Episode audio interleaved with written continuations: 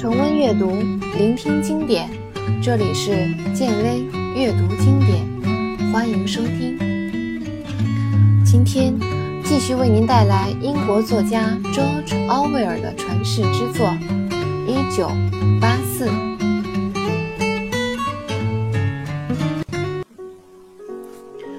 有那么一会儿，温斯顿一个字都说不出来，他感觉。自己好像被剥夺了说话的权利。虽然他的舌头能动，却始终没有发出声来。有好几次，他的口型明明是要说的这个字的音阶，但发出来的却是另外一个字的声音。到最后，他自己也不知道那些话是怎么说出来的。终于，他还是说出了那个字：“不。”我很高兴你这么说，奥布莱恩说，这也是我们必须要掌握的一部分。然后，他转过身，用比之前更富有情感的声音对乔丽亚说：“希望你能明白，就算他侥幸活了下来，可能也已经不再是他了。也许我们会把他变成另外一个人，他的脸、举止。”手、头发的颜色，包括声音，可能都会不一样。就连你也不再会是现在的样子了。要知道，我们的外科医生可以把人变得再也认不出来。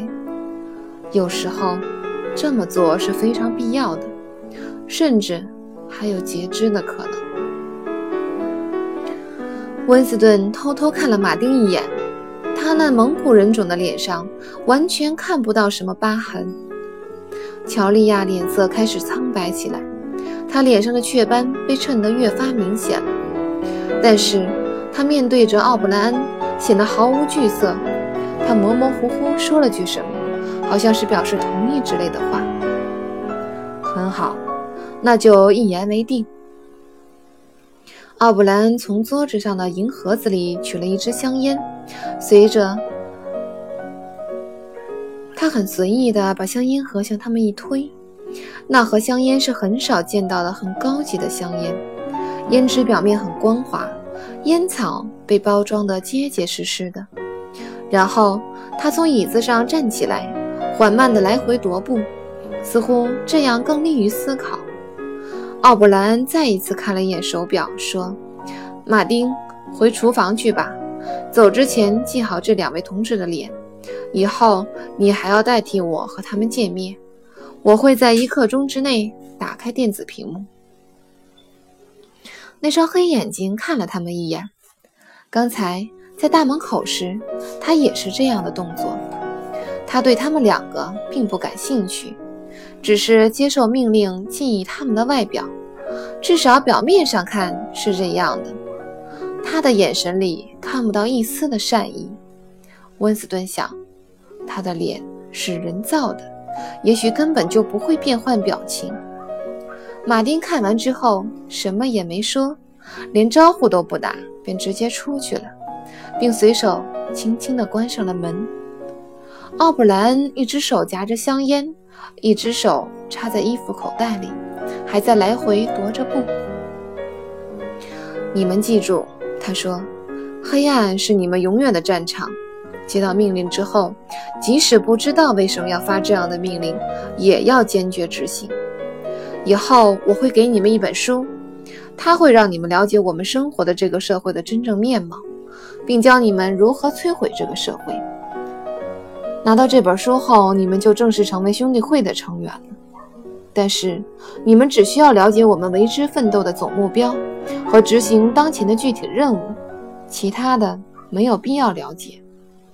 兄弟会是确实存在的，但是具体有多少会员，我无可奉告。等你们参加到实际工作的时候，接触的会员也就十来个，可能会有三四个和你们联系。每过一段时间就会换人，之前的人则完全消失。我是你们的第一个联系人，所以可以保存下来，并且由我向你们发出命令。如果有需要，我会通过马丁和你们联络。一旦你们被逮到，招供是不可避免的。不过，你们顶多也就只能卖出几个不重要的人，因为除了你们自己干的事以外，你们也没什么可招的。那个时候，可能连我已经死了，或是改变了容貌，或是改换了身份，所以你们也出卖不了我。他还在柔软的地毯上来回踱着步，虽然他的身材高大，但动作却特别高贵和优雅。就连把手插进口袋，或者捏着一支香烟这样随意的动作，都透着那股劲儿。总的来说，他给人一种非常自信的感觉，很有力量，而且能体谅别人，尽管这种体谅有种讥讽的色彩。不论他如何认真，都不会有像狂热分子那样几乎偏执的镜头。他在谈论谋杀、自杀、花柳病、截肢、换脸型这样的事时，表情中还隐约有种嘲弄。这是在所难免的，也是毋庸置疑的。他好像在说：“这是我们现在必须要做的事。”但社会正常以后，我们要认真的过生活，就不干这种事儿了。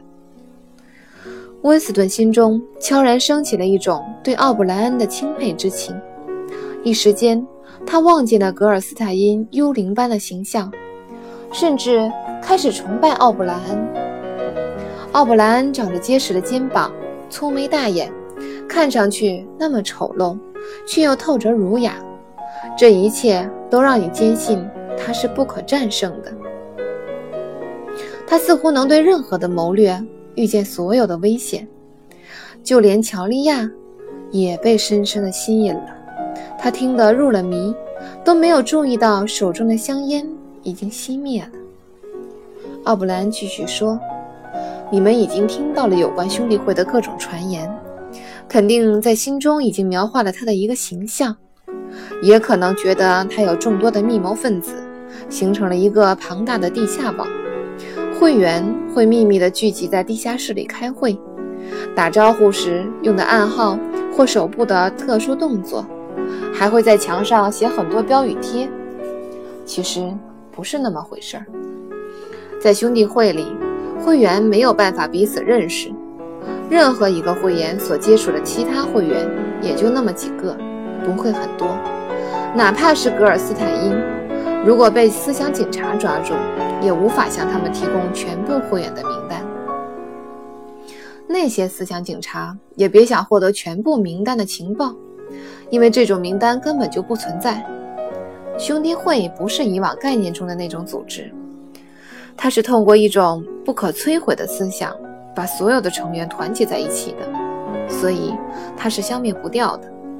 你们所能依靠的，也只是这种思想，除此之外没有其他的东西。没有人会为你鼓励打气，也得不到同志的友谊。我们从不援救会员，所以当你被捕时，也得不到任何的救助，顶多会偷偷地送一片剃须刀到牢房里。这表明我们必须要灭口了。努力之后没有结果。面临绝望，你们还要继续生活，这些是你们必须习以为常的心理状态。你们能看到的唯一结果就是，工作一段时间后就会遭到抓捕、招供，然后死掉。在我们有生之年是看不到什么变化发生的，因为我们的希望在于未来。到那时，我们已经化作一撮尘土，或是变成了几根枯骨。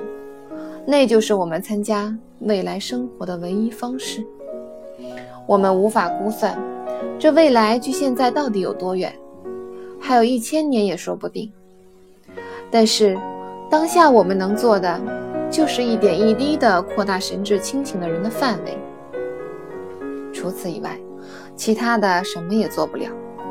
我们不会集体行动，只采取通过个人传播思想的方式。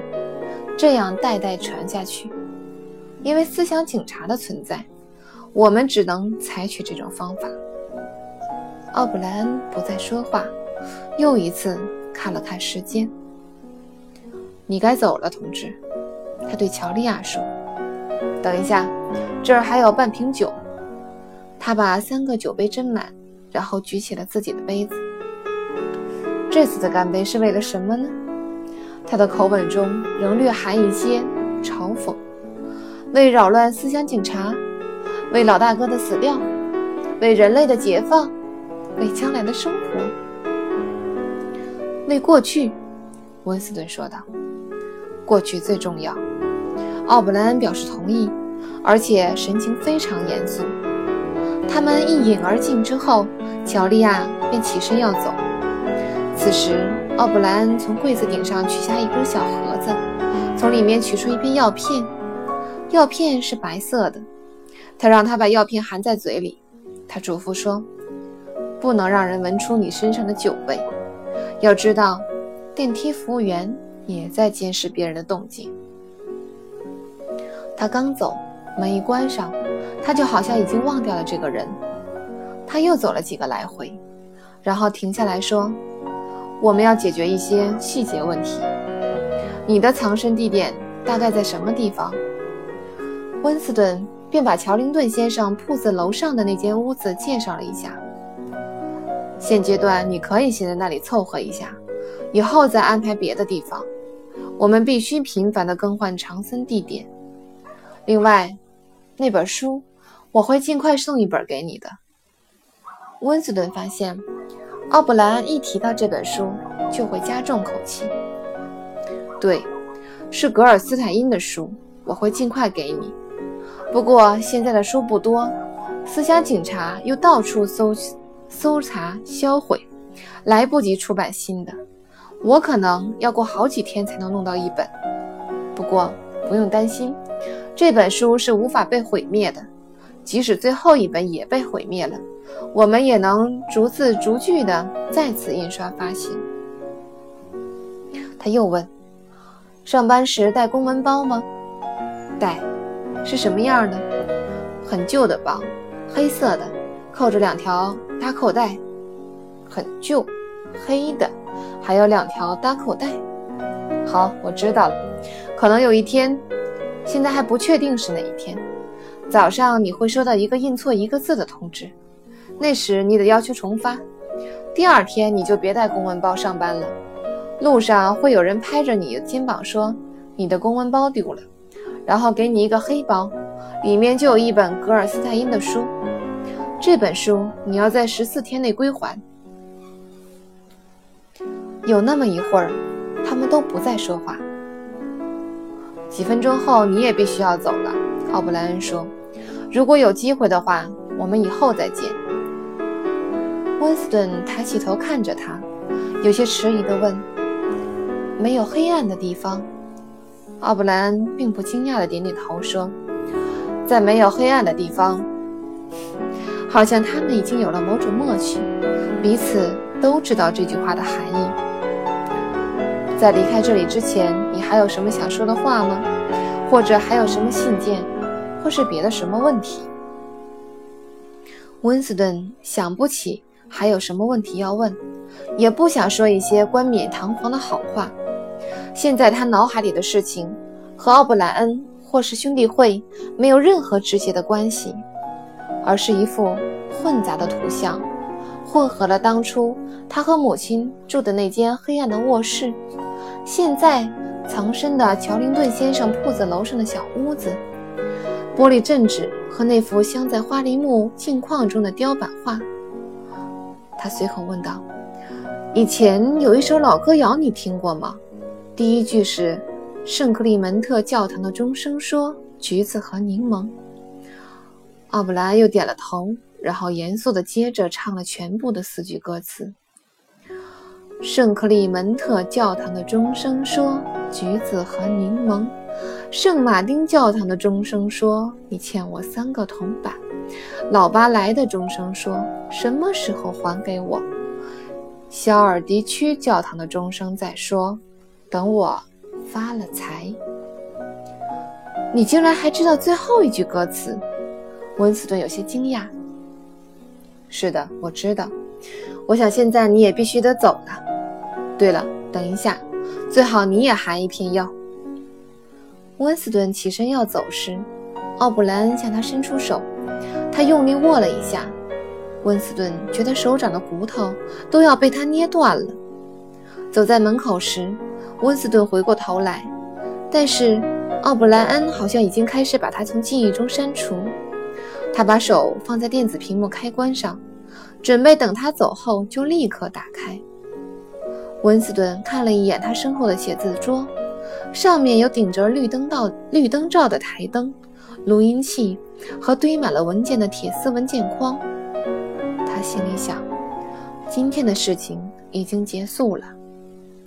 一分钟之内，奥布莱恩就会重新去做他刚才暂时中断的有关党的重要工作了。